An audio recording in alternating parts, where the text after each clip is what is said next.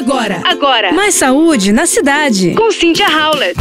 Então, hoje eu queria falar com vocês sobre um problema sério, cada vez mais presente nos adolescentes: o consumo excessivo de álcool por esses adolescentes e cada vez mais novos. E no Brasil, esse número não para de aumentar.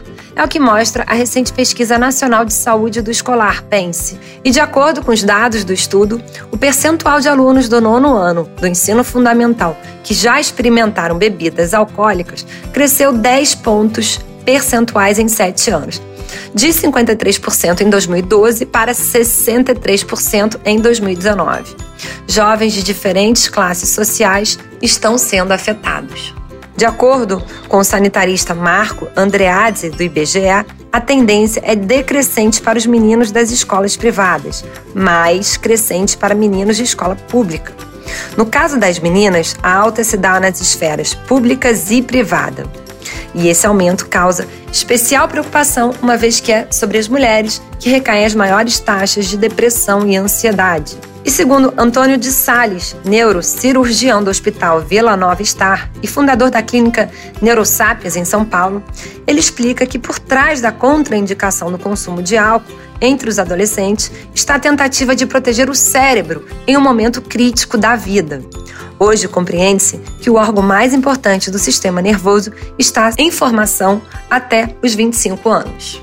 Segundo ele, a bebida alcoólica suprime nossos neurotransmissores ela oferece prazer, mas é um supressor do sistema nervoso.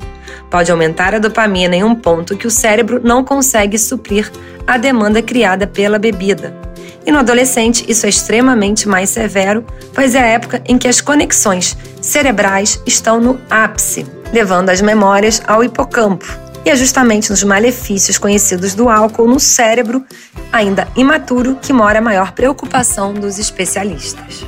E para levar a mensagem de cautela aos adolescentes, os especialistas acreditam que é necessário mais do que uma simples advertência dos pais, mas sim uma ação coletiva entre os responsáveis, escolas e governos para desestimular esse uso. Muitas vezes, o incentivo à atividade física, atividades de prazer extracurriculares podem ajudar nesse sentido. Procurar incentivar as crianças a praticarem atividade física e estar num meio mais saudável. Você ouviu Mais Saúde na Cidade com Cynthia Howlett.